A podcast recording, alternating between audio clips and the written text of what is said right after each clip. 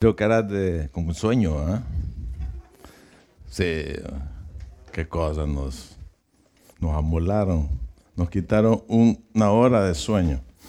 Pero ni modo, así es la cosa. Vamos a continuar con la serie eh, Creencias Equivocadas. Y una de las, una de las creencias que, que todo mundo lucha es esa la que vamos a ver hoy. Es que mucha gente que, bueno, este en este mundo es imposible vivir con integridad y es, y es una batalla que tiene la gente porque ah, quiere vivir correctamente, rectamente, pero ah, en el mundo hay, hay una crisis de, identidad. ¿Por qué? Porque el mundo está corrompido, hay corrupción en el mundo, hay, hay una eh, eh, la moralidad está por, los suelos, eh, hay, indisciplina, hay deshonestidad, hay un montón de, cosas, ¿verdad? Que ustedes y yo sabemos y que todo el mundo luchamos ahí con eso. el, apóstol Pablo, el apóstol Pablo decía, hey, no imiten, no imiten las, las costumbres, los criterios de este mundo no se amolden a esos patrones. Y, es esa, exhortación muy, muy cierta, porque el, eh, eh, en este estamos el problema que nosotros tenemos es que estamos dentro del mundo y de una forma u otra somos influenciados por, por su corriente, ¿va? unas veces de una forma bien abierta y otras veces muy sutilmente, ¿va? muy sutilmente. Entonces tenemos que tener cuidado de no amoldarnos al, mundo. El, eh, Juan eh, decía, eh, narra ahí en sus evangelios, cuando el Señor Jesús en su oración intercesora decía lo siguiente, Jesús orando, no te pido, dice, que los quites del mundo, sino que los protejas del maligno. Y el, y el mundo está bajo el maligno, dice la palabra. Al igual que yo, ellos no pertenecen a este mundo. Ustedes y yo no pertenecemos a este mundo. Y más adelante el apóstol Juan en sus cartas dice, recomienda ahí, no amen al mundo ni lo que hay en el mundo. Así que nosotros, nosotros no podemos dejar de vivir en el mundo, de salirnos de aquí, no podemos hacer eso, pero sí podemos decidir no vivir como el mundo.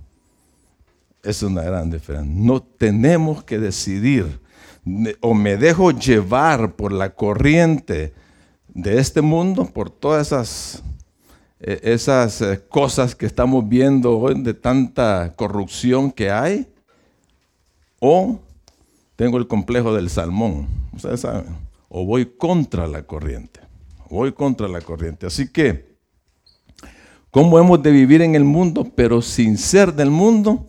Esa es la gran pregunta. Vamos a orar. Vamos a, orar, vamos a poner este tiempo el Señor. Gracias, Padre, por eh, la oportunidad que nos, nos da de, estar aquí, Señor, reunidos como iglesia. Eh, para poder cantarte, Señor, adorarte lo que eres, Señor, un Dios bueno, un Dios grande, un Dios poderoso, un Dios íntegro. Y queremos, Señor, aprender de tu integridad, Señor, y queremos salir aquí edificados, llevándonos algo de ti, Señor, para ponerlo en práctica en nuestras vidas. Ayúdanos a entender este tema, ayúdanos a, caminar en integridad. En el nombre de Cristo Jesús te lo pedimos. Abre nuestros, nuestros ojos de nuestro entendimiento para poder eh, entender tu palabra. Amén. Bien. Eh, vamos a estar hablando de la integridad, eh, de qué, es lo que entendemos por ella, eh, qué beneficio nos trae en nuestra vida y algunos cuantos eh, pasos, pasos prácticos que podemos implementar en nuestra vida. Eso es lo que vamos a hablar. Pero la pregunta que dejé abierta es cómo hemos de vivir en el mundo, pero sin ser del mundo. La Biblia nos dice que como creyentes, como hijos de Dios, somos representantes de Él en, este, en, esta, en la sociedad, en este mundo. Y debemos de ser buenos representantes, ¿no creen ustedes? Muy buenos. Dice la palabra que somos, tú y yo somos la luz, somos sal, somos embajadores de Cristo. Y, y eso es lo que somos. Y lo que somos determina cómo debemos de conducirnos. Así que debemos de conducirnos con un buen testimonio, tener una buena reputación ante los demás, que, que los demás puedan ver, que los demás puedan saber a través de nuestras vidas, saber de Dios, de quién es Dios. No solo venir y hablar de Dios a otros, sino que, nuestra, que nuestras acciones puedan hablar por sí mismas y los que estén a nuestro alrededor puedan glorificar al Señor con lo que miran de nosotros. Así que como creyentes, como cristianos debemos de ser muy, pero muy cuidadosos con nuestro testimonio ante los ojos de los hombres, ante las personas que están a nuestro alrededor. Así como debemos de ser bien cuidadosos también en nuestra reputación con, ante el Señor, porque el Señor dice, yo soy santo, así que ustedes también deben de ser santos. Dios quiere que tengamos una fe que se conozca por su integridad, ¿verdad? Así que una palabra lo podemos recibir. ¿Cómo podemos vivir en el mundo sin ser del mundo? Siendo íntegros, siendo íntegros. Él está interesado en que seamos personas íntegras, así como Él lo es. Pero, ¿qué entendemos por integridad? ¿Qué podemos decir? Lo vamos a resumir en tres palabras, pero te quiero decir antes que integridad no significa, no significa que vas a ser perfecto, que no vas a cometer errores, eh, que no vas a fallar. ya sabemos, todos fallamos, todos eh, nos deslizamos muchas veces, fracasamos, pero no se trata de eso. Si así fuera, si eso fuera cierto, que, que, es perfección, nadie tendría integridad. Así que la integridad se trata de nuestro interior, de lo que está en tu corazón. De eso, de eso se trata. Eh, integridad es ser puro de corazón y Dios está interesado en tus actitudes que en tus acciones. Dios está interesado más en por qué haces lo que haces que lo que haces está interesado en tu corazón. Dios quiere que forjes carácter en tu vida. La integridad empieza, empieza de adentro hacia afuera. Tu carácter, que tu carácter sea exactamente igual por dentro como por fuera. Dios está interesado en eso. Muchas personas, eh, habla de las escrituras que fueron personas íntegras. Abraham, eh, Daniel, Job, eh, David, dice que David, ya conocen la vida de David, ¿verdad? Y dice el Señor que fue, tenía un corazón perfecto para con Dios. Fueron personas íntegras. Dios quiere que tú y yo tengamos ese corazón puro para el Señor. Que seamos personas íntegras. Así que les dije, vamos a definir la integridad en tres palabras. La primera, integridad es, es entero. Entero. Ustedes saben que son los, ¿se acuerdan de matemática? ¿Cuál es, qué es un número entero? ¿Sí? ¿Qué es, primo? ¿Se, acuerdan, ¿Se acuerdan de eso? En la escuela lo enseñaba. Son aquellos que no se pueden fraccionar. Son aquellos que expresan una unidad completa. ¿Verdad? Así que integridad es entero, es completo, significa totalidad. Ahora, ¿qué quiero decir con esto? que tu vida no debe de estar dividida, no debe estar fragmentada. Cuando tú fraccionas o divides tu vida, no estás viviendo en integridad. Por ejemplo, imaginémonos un pastelito ahorita. ¿De qué le gusta? Chocolate, vainilla, fresa. Imagínalo el pastel que te guste. Ahora apartámonos como normalmente se parte. Y muchas personas hacen eso. ¿verdad? Muchas personas hacen eso en su vida. Un pedazo de pastel representa las diferentes áreas de su vida. Eh, un pedazo puede ser tu vida espiritual, tu vida familiar, tu vida en la iglesia, tu vida social, tus hobbies, tu vida laboral, tus adicciones, tu vida secreta, tu vida secreta, ahí está. Y hay, y hay falta de integridad cuando dices, esta parte, mi vida secreta, no quiero que nadie la vea. Esa es privada, es mía y no le importa absolutamente nadie. Y tratas de esconder eso y tratas de ocultarlo. Y eso, eso no es integridad. Integridad es entero, estar completo. Es la totalidad del pastel, es la totalidad de tu vida, todo tu ser. Eres exactamente igual el mismo con todos sin importar, sin importar la parte del pastel que estás mostrando. ¿Me explico? número dos, la otra palabra que la vamos a definir integridad es auténtico. Auténtico. La persona, una persona auténtica se muestra tal como es, es original. La persona auténtica se caracteriza porque no es falsa. Se muestra y se manifiesta con sencillez y naturalidad.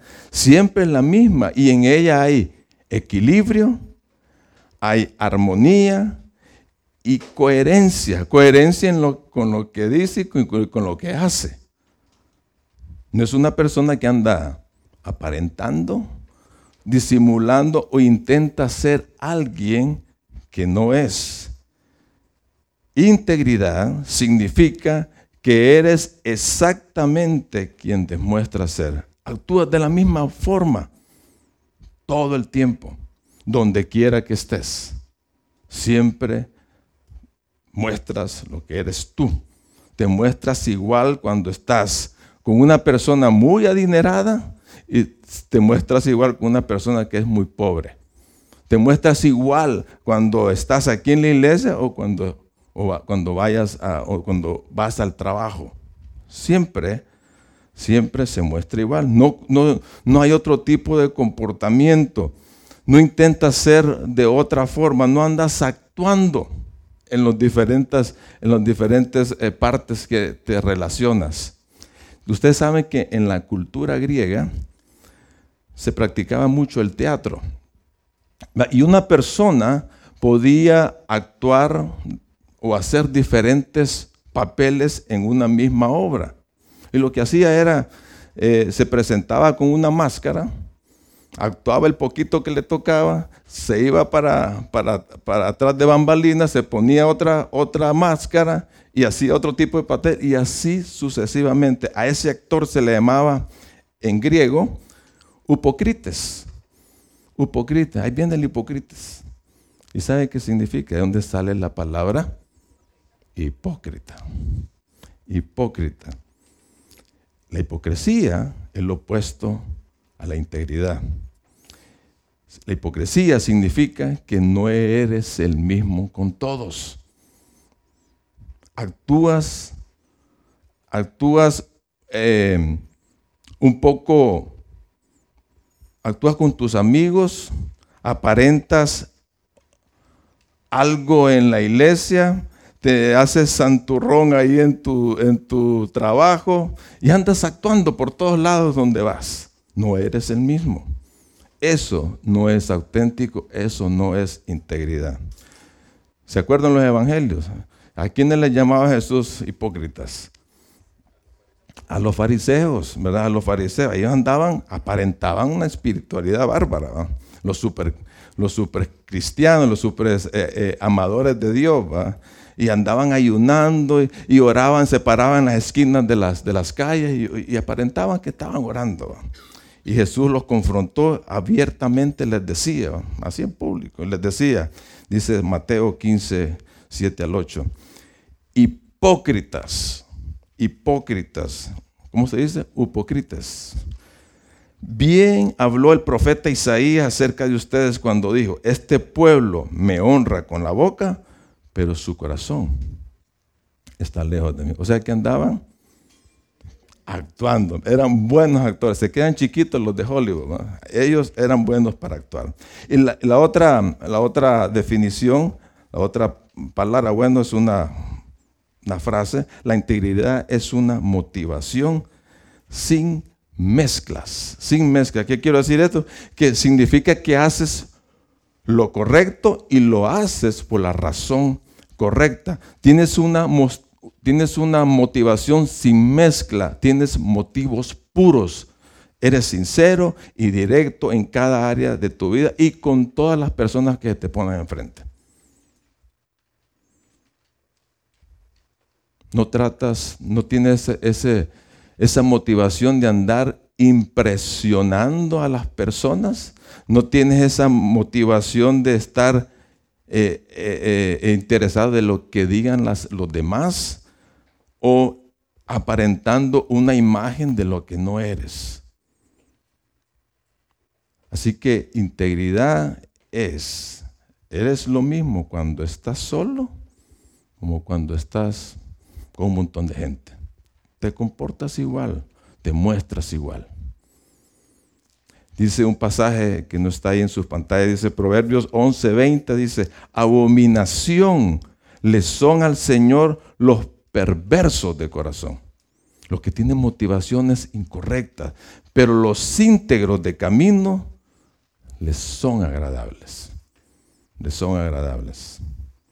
Otro proverbio, 11:3, a los justos a los justos los guía su honestidad. A los falsos los destruye su hipocresía. Muy interesantes pasajes. A los falsos los destruye la hipocresía. Los falsos, los que son, no tienen integridad. La hipocresía se origina cuando tienes una motivación incorrecta, falsa. Así que tenemos esas tres definiciones. Ahora, ¿qué beneficios tenemos cuando caminamos en integridad? ¿Cuáles son esas bendiciones que puedes esperar cuando vives tu vida con autenticidad, cuando eres sincero y cuando tienes una motivación pura? Número uno, tienes una confianza personal. confianza personal. O sea, te da estabilidad cuando andas integridad, te sientes seguro, porque no estás intentando ser un farsante, no estás actuando, no te, no te andas poniendo eh, eh, máscaras.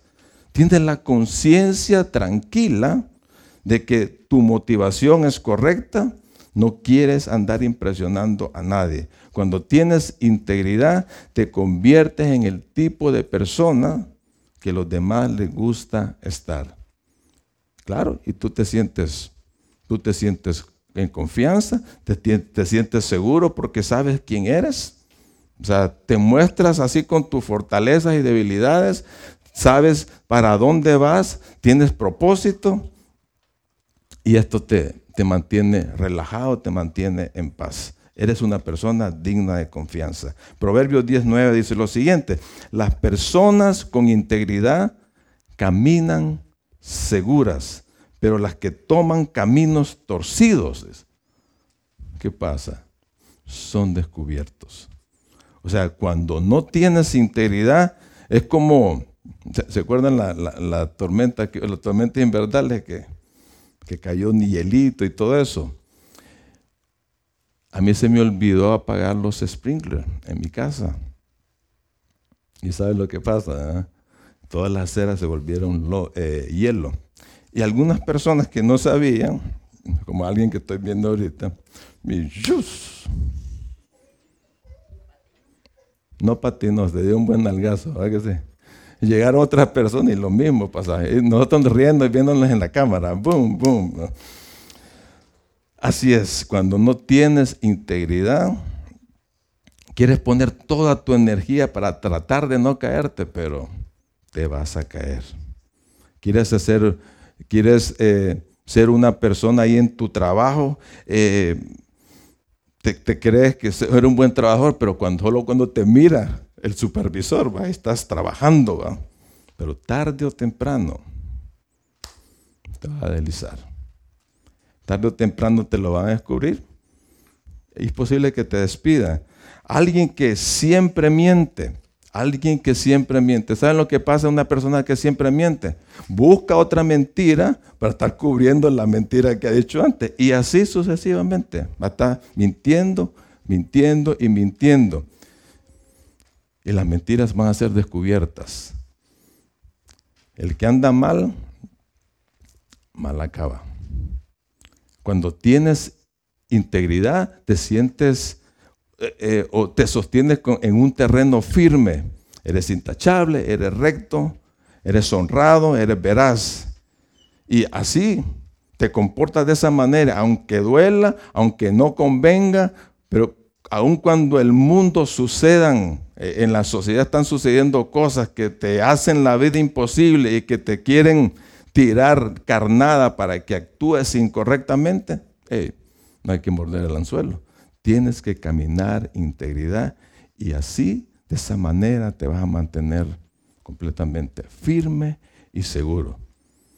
El número dos, otro beneficio, dejas un legado duradero. Tu mayor legado es tu integridad. ¿Por qué? Porque va a durar de generación en generación. Todo lo demás que tú hagas en este mundo, aquí se va a quedar. Te vas a ir de este mundo y todo el mundo se, te va, va a olvidar de ti.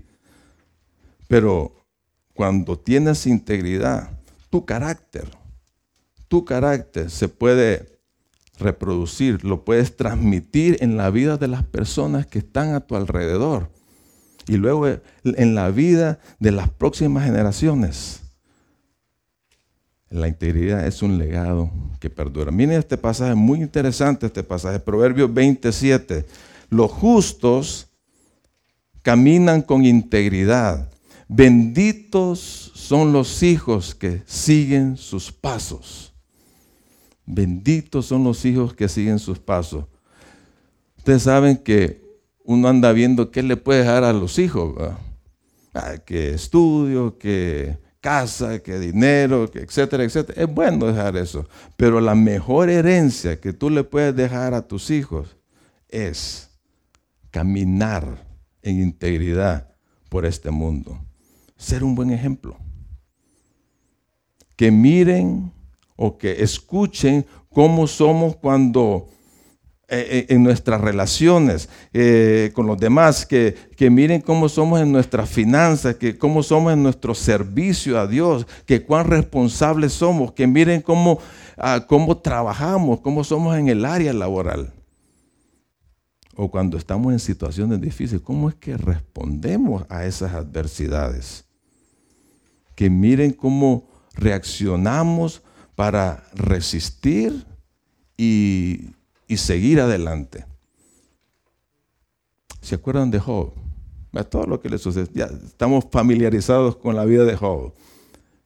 Cómo, cuánto él pasó, cuánto él todo, casi todo lo perdió, pero él decidió mantenerse íntegro en esos momentos difíciles.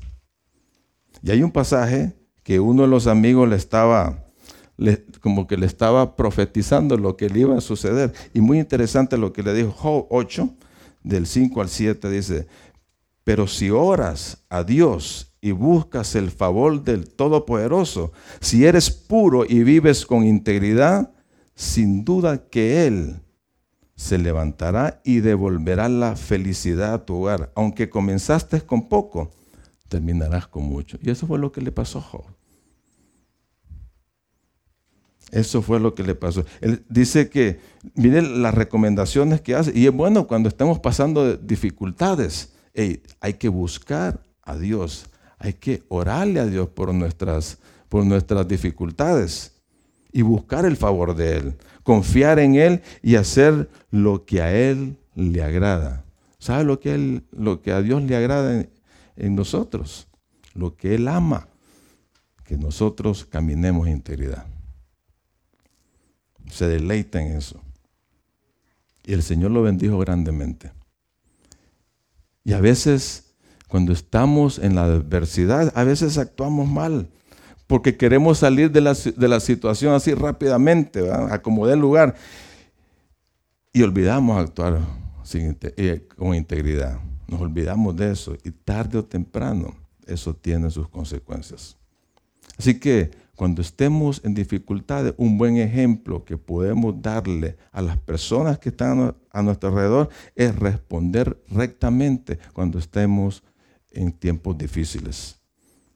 Así que la integridad deja un, legado duradero. Número tres, la integridad, otro beneficio de la integridad que deja recompensas, deja recompensas aquí en la tierra y en la eternidad todo lo que hagamos aquí en este mundo, vamos a tener que rendir cuentas. ¿Verdad? Estamos, estamos ahí, ¿verdad? Vamos a tener que rendir cuentas. Y Dios nos da muchas cosas y tenemos que utilizarlo bien. Y cuando lo utilizamos bien, vamos a ser recompensados, ya sea por nuestras acciones o por lo que hablamos. Eso lo, dice la Escritura. Pero miren este pasaje. Eh, miren este pasaje de este, es una parábola que del, siervo fiel, en Mateo 25, 21. ¿Se acuerdan de, ese, de, esa parábola? Cuando, cuando el Señor eh, perdón.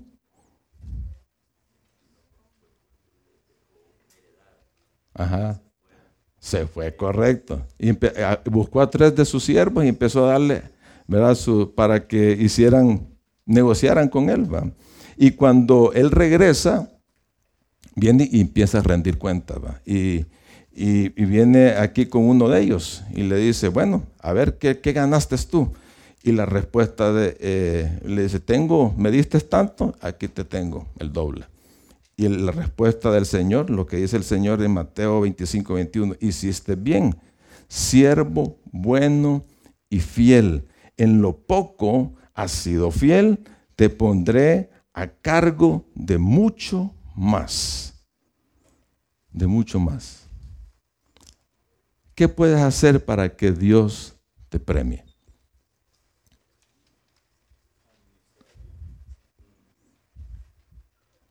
Siendo íntegro en lo poco. Ahí se empieza, en esas pequeñas cosas que se presentan en la vida, cuando nadie, absolutamente nadie te está viendo. Podemos hacer una, una lista de cosas significativas. Por ejemplo, podemos tener actos de amabilidad con las demás personas. Dice, cuando hacemos eso, vamos a ser recompensados. Cada vez que rechazas una tentación, en el mundo vas a tener muchas tentaciones. Durante el día vas a tener muchas tentaciones. Pero cada vez que rechazas una tentación, por ejemplo, un soborno. Yo, me acuerdo que andaba cotizando hace muchos años eh, unos materiales de construcción a unas empresas y eran de bastante valor. Y me dice uno de los vendedores, si te vas con nosotros, te voy a dar tanto. Y te lo dicen descaradamente. Por ejemplo, la tentación de agarrar cosas que no son tuyas. Hablar mal a espaldas de un compañero de trabajo, por ejemplo. Hay, tentaciones así. Cosas insignificantes, ¿va? Y ahí están. Son, son a veces, eh, nos son tentados, ¿va? Por ejemplo, estar en el estacionamiento, vas de retroceso y ¡pum! Le pegas al otro carro y, haces esto. Uy, nadie me vio. Me voy. ¿No has hecho eso? No, te bajas y, no sé, tratas de comunicarte con el, el dueño del carro o le dejas una nota, lo que sea. Cada vez que rechazas una tentación, el Señor te lo va a recompensar. Es en lo poco que uno es probado. Es ahí que en lo poco, que es bien fácil desviar nuestra atención, desviar nuestra perspectiva y ponerla en un lugar incorrecto. ¿Cuántas, cuántos hemos ido al, supermercado y comprar limones cuando te dice limones, cinco limones por cinco dólares? Y dices, tú voy a llevar dos dólares. ¿Cuántos son? ¿Ah? ¿Once? ¿Doce? De todo modo el cajero no lo va a contar. Y ¿cuánto lleva ahí? Dos dólares. Ok. Pero ya llevas trece limones. Cosas sencillas, ¿verdad? Cosas insignificantes. No puedes cambiar tu integridad por uno, dos o tres limones. ¿Me explico? Puedes elegir en ese momento. O son los limones o honro al Señor. ¿Verdad? Ahí en ese momento. Pequeñas decisiones. En lo poco, si eres fiel, Dios en su bondad te lo va a recompensar en este tiempo presente o en la eternidad. Dice, el pasaje que te pondrá a cargo de mucho más. Esa es la promesa del Señor. Así que ese es el poder de la integridad. Dice Proverbio 28:10, los íntegros heredarán el bien, el bien. El Salmo 84:11, el Señor Dios brilla sobre nosotros y nos protege, nos bendice con bondad y gloria. El Señor no le niega. Escuchen bien esto. El Señor no le niega ninguna bendición al que vive con integridad. Ninguna. ¿Sabe lo que es ninguna? Ninguna. No tiene medida en todo lo que a Él se le ocurra bendecirte. No tiene medida. Cuando vives en integridad en este mundo corrupto, Dios te bendice. Así de sencillo. Dios te bendice. Sus bondades son derramadas en tu vida. Es como si te echaran un buen balde de agua así. Qué rico. ¿ah? El Señor te bendice así. Cuando vives en integridad, estás honrando al Señor y Él te va a mostrar toda su bondad para contigo. Dice que Él se deleita, Él se, él se pone feliz cuando tú caminas en integridad dice que para con los íntegros es toda su complacencia. Salmo 16. Así que vivir integridad te beneficia en tres cosas. Te sientes seguro, estás confiado, estás firme, dejas un buen ejemplo por generaciones y serás bendecido por Dios hoy y mucho más en la eternidad. Ahora, ¿cómo vivimos? ¿Cómo caminamos en integridad? Y vamos a ver un par de principios así rápidamente de las diferentes áreas de nuestra vida. Recuerda que la integridad demanda que cada área de tu vida sea tratada con la misma intensidad, con el mismo compromiso de excelencia. Por ejemplo, si yo tengo un compromiso y la motivación correcta en el área familiar, también debe ser igual en el área laboral en el matrimonio como en la iglesia. Así que no puedes ser irresponsable en ciertas áreas porque ahí te vas a convertir en una persona que no tiene falta de integridad. Así que vamos a ver seis pasos prácticos para convertirte en una persona de integridad. Y lo vamos a ver en el área relacional. En primer lugar, tienes que cumplir con tus promesas. Bien sencillo, cumple con tus promesas. Las personas de integridad mantienen su palabra. Si dicen que van a hacer algo, lo hacen. no andan poniendo excusas. Si dicen que van a estar ahí a las siete y media, ahí está a las siete y media. Si dice que, hey, contá conmigo en lo que te, en lo que te ofrezca, pues ahí está, ahí está presente. Proverbios 25, 14 dice, la persona que promete un regalo, pero nunca lo da, es como las nubes y el viento que no traen lluvia. Así es, ahí es la gente que, promete algo y no cumple.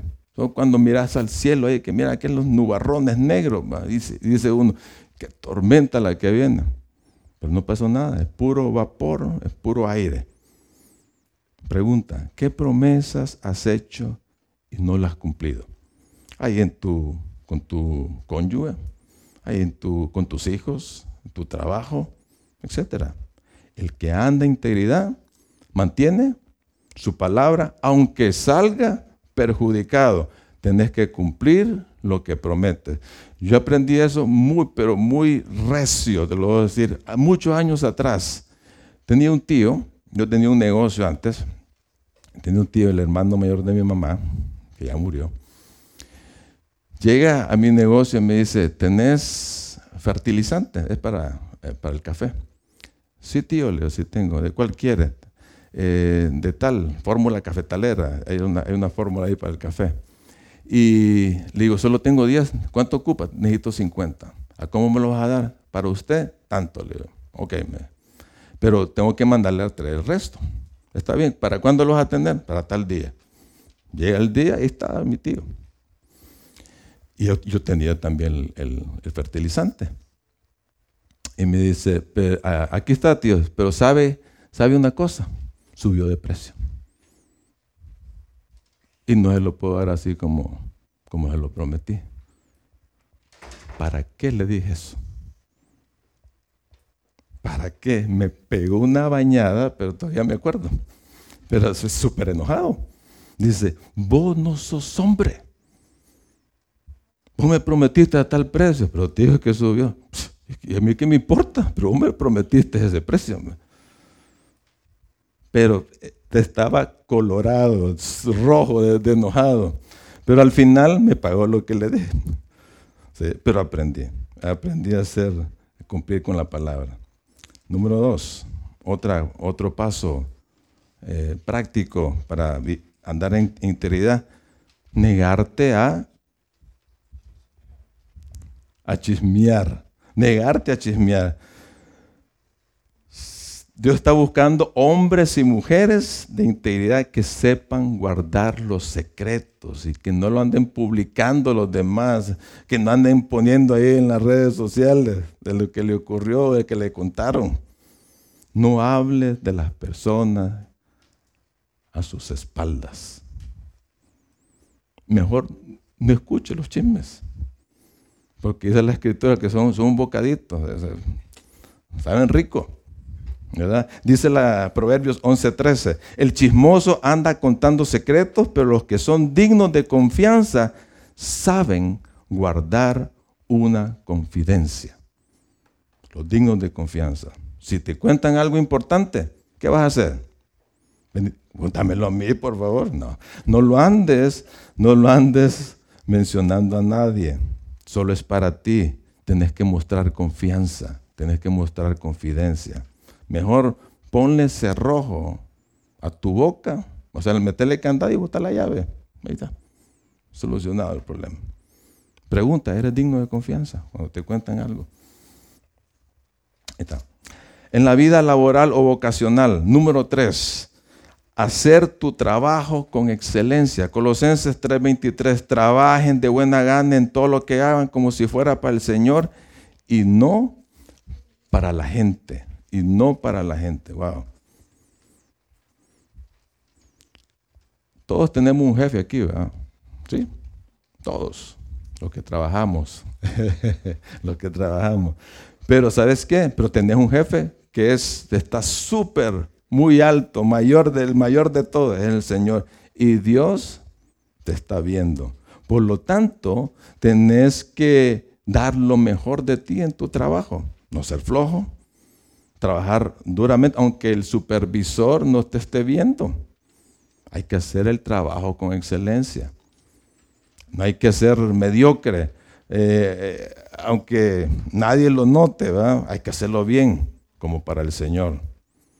Y puedes decir, bueno, es que mis, tengo unos compañeros que son grandes haraganes, no hacen nada.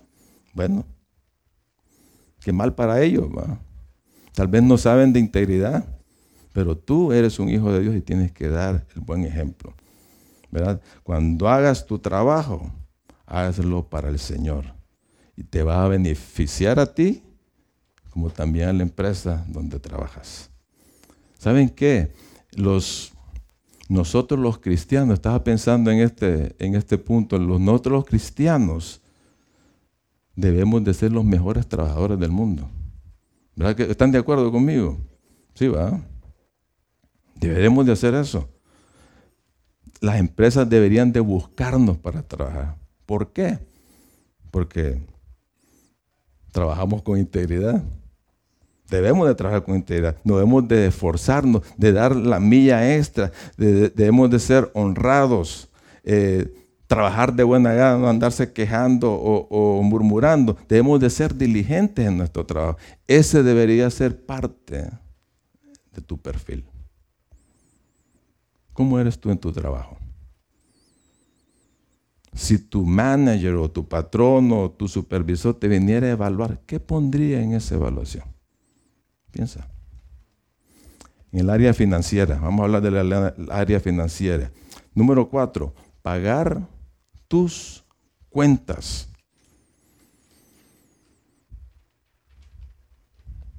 Pagar tus cuentas. Gasta más dinero del que recibes. Esa es falta de integridad. Estás en deuda por cosas que no puedes pagar. Esa es falta de integridad. Dice Salmo 37, 21. Los perversos piden prestado y nunca pagan. Hay que andarlos siguiendo, mandándole textos. Nunca pagan. O sea, no incumplas con los compromisos de pago con tu tarjeta de crédito o con otros préstamos. Págalos a tiempo. Y otra cosa, como decía Jesús, Jesús es Cristo, da el César lo que es del César. ¿Qué significa eso? Paga tus impuestos. Paga tus impuestos. Ya vienen, ¿va? Sí. Bueno, hay que hacerlos correctamente y hay que pagarlos. Hay que pagarlos, no hay que hacer trampas. Eso sería falta de integridad. Pregunta, ¿estás administrando bien tu dinero? ¿Estás siendo fiel con tus compromisos de pago? Vamos al área espiritual combinado con lo financiero. Cinco, dar, a ver si me ayudan ahí, dar de tu dinero al Señor fielmente, fielmente. Donde pones tu dinero, boom, eso es lo más importante para ti. ¿Estás de acuerdo conmigo? Donde pones tu dinero, eso es lo más importante para mí. Malaquías 3, 8 y 10. Miren qué interesante este pasaje. ¿Debería el pueblo estafar a Dios? Es una pregunta. ¿Qué dicen, ustedes? ¿Debería los creyentes, los hijos de Dios, estafar a Dios Padre? No, va, no, claro que no. Sin embargo, ustedes me han estafado, dice. Ups. Entonces viene el pueblo y dice, pero, ¿qué quieres decir? ¿Cuándo te hemos estafado? Les? En otras versiones dice, lo pone un poco más, ah, más pesado. ¿Cuándo te hemos robado? Les? ¿Cuándo? Entonces la respuesta es, en el versículo 10, me han robado los diezmos y ofrendas que me corresponden. ¿Qué es el diezmo, hermanos?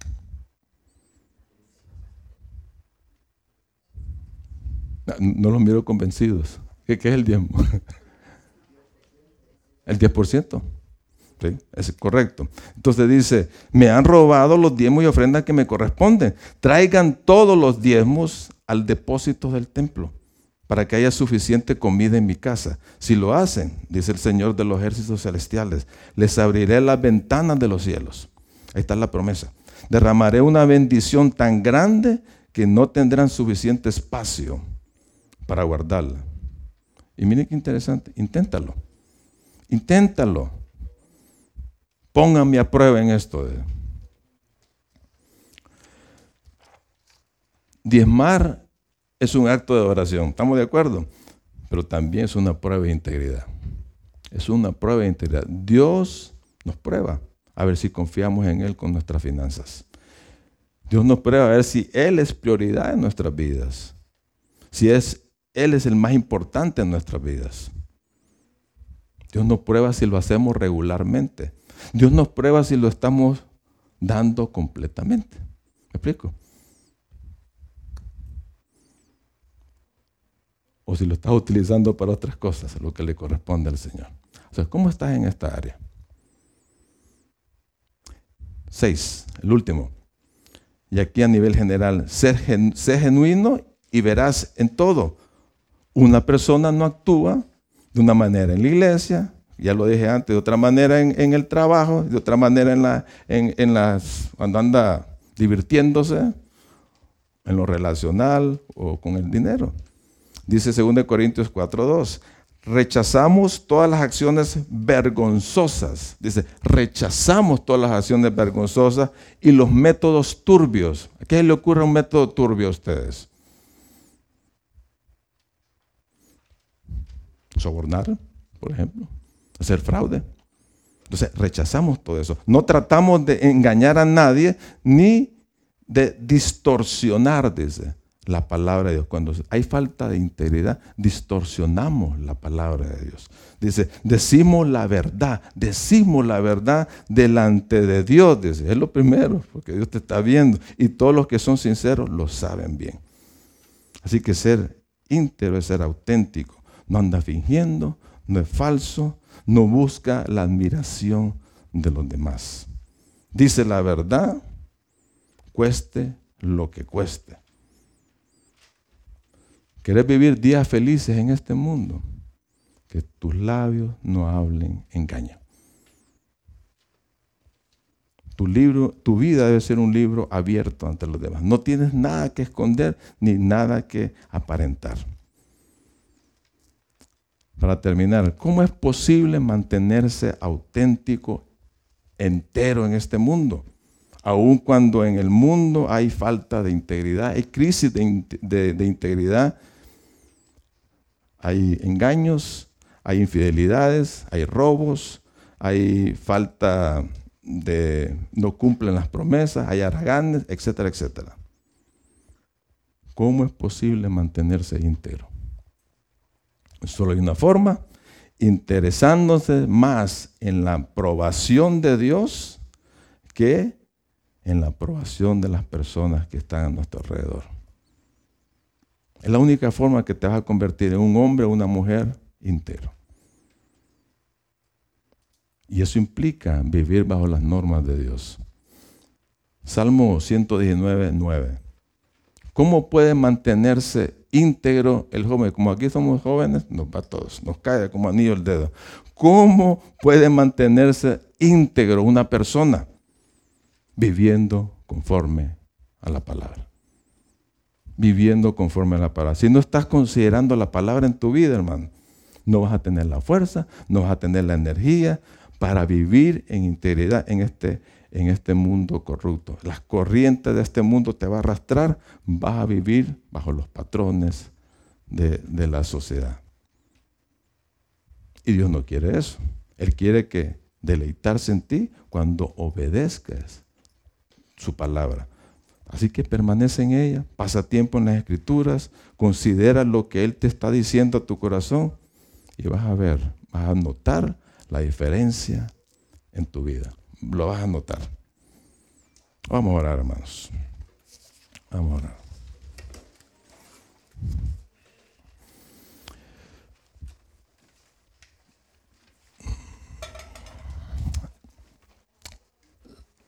Póngase de pie. Póngase de pie, vamos a orar.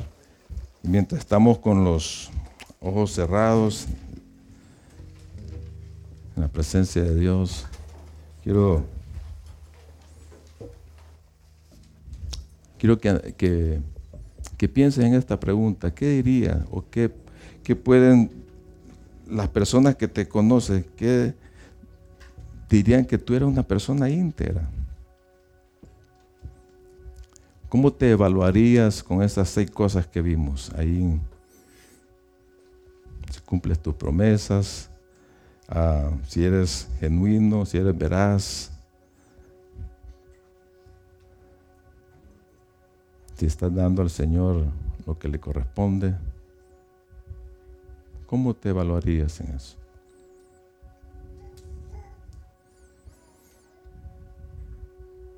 Señor, queremos yo sé que todas esas seis cosas que vimos, Señor, y en, todas las cosas hemos fallado. Yo, yo, he fallado en eso, Señor. Y, Señor, queremos corregir Queremos ser diferentes, Señor. Queremos que, que tú trabajes en nuestro corazón, nuestro carácter, Señor, para que podamos eh, hacerlo en la, vida práctica.